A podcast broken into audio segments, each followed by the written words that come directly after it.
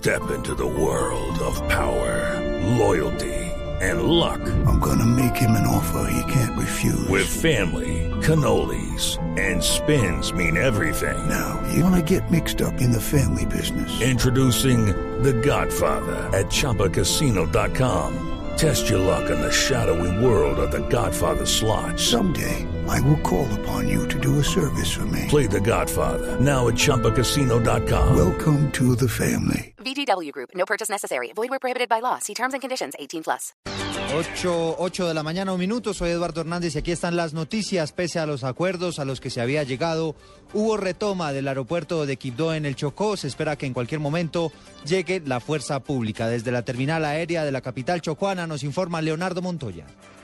Eduardo, buenos días. Así, efectivamente, como usted lo dice, pese a que se firmaron los acuerdos ayer sobre las 10 de la noche y se pactó de que desalojarían las instalaciones del aeropuerto El Caraño de la capital chocuana, todavía permanece en esta eh, terminal un grupo aproximado de 600 personas. Inclusive está llegando más personal de los protestantes mineros para continuar la toma del aeropuerto en la capital chocuana. A esta hora eh, no se está prestando ningún servicio, no hay pasajeros, únicamente en la terminal se encuentra un dispositivo de hombres antimotines de la Policía Nacional, efectivos que sumarían unos 60, 70 miembros del SMAT que van a tratar de recuperar el orden público aquí en el aeropuerto y Caraño de la ciudad de Quibdó.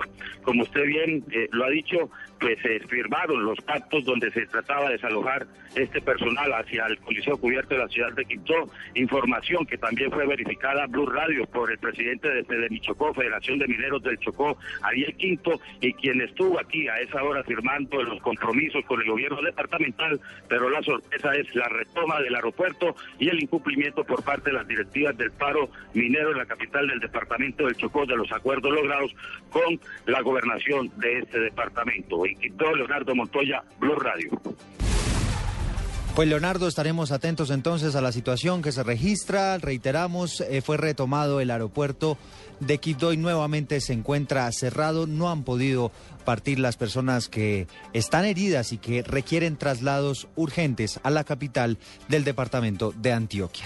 Vamos a cambiar de tema porque para hoy están previstos varios cierres viales en Bogotá en el marco de la celebración del Día de la Independencia.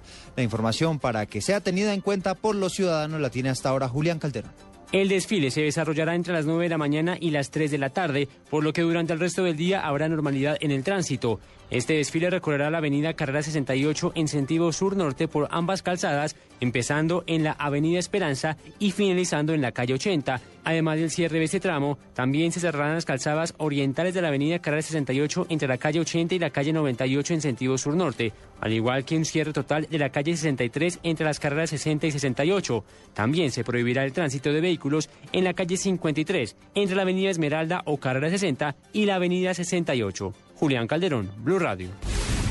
Julián, gracias. Las autoridades en Cali iniciaron las investigaciones para esclarecer el asesinato en las últimas horas de un agente del Gaula de la policía en la capital del Valle del Cauca. Desde allí nos informa Eduardo Manzano.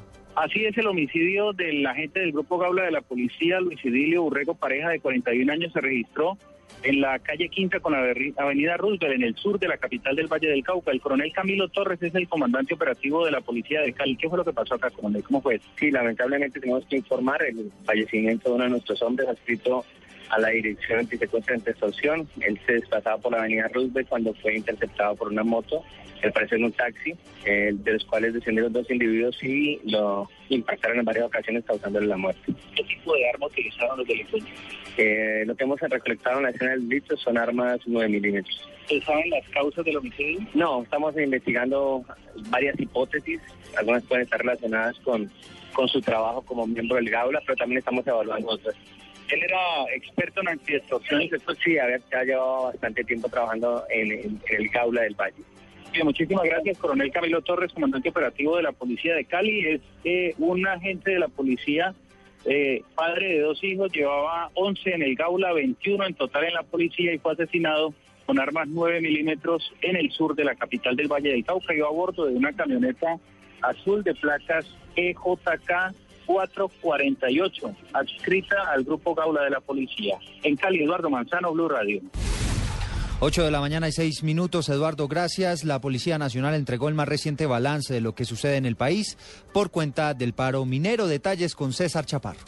El director de la Policía General José Roberto León Riaño acaba de entregar el más reciente balance relacionado con el paro minero en el que participan varios manifestantes, de los cuales 111 han sido capturados. Dice el oficial que 8 han sido menores de edad. Respecto al paro minero, en el momento llevamos 12 sitios desbloqueados. Allí hemos tenido enfrentamientos con los integrantes de este paro minero. De igual manera, tenemos en el momento solamente un bloqueo en la vía Tarazá, en Antioquia. El director de la Policía General José Roberto León Reaño anunció que si tendría que utilizar medidas de fuerza para desbloquear la vía que está pendiente, que es la de Tarazá, lo tendría que hacer. Sin embargo, hizo un llamado a los manifestantes para que realicen este desbloqueo de manera pacífica. César Chaparro Pinzón, Blue Radio.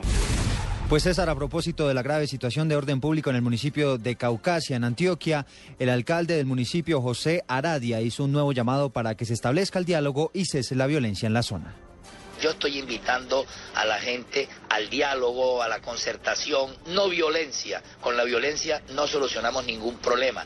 Lo que sí se detectó es que hay personas pagándole a los niños y a los jóvenes para que alteren el orden público. Yo los invito a que esto cese en el municipio de Caucasia. Caucasia es un municipio de paz y es el ejemplo que tenemos que darle al país.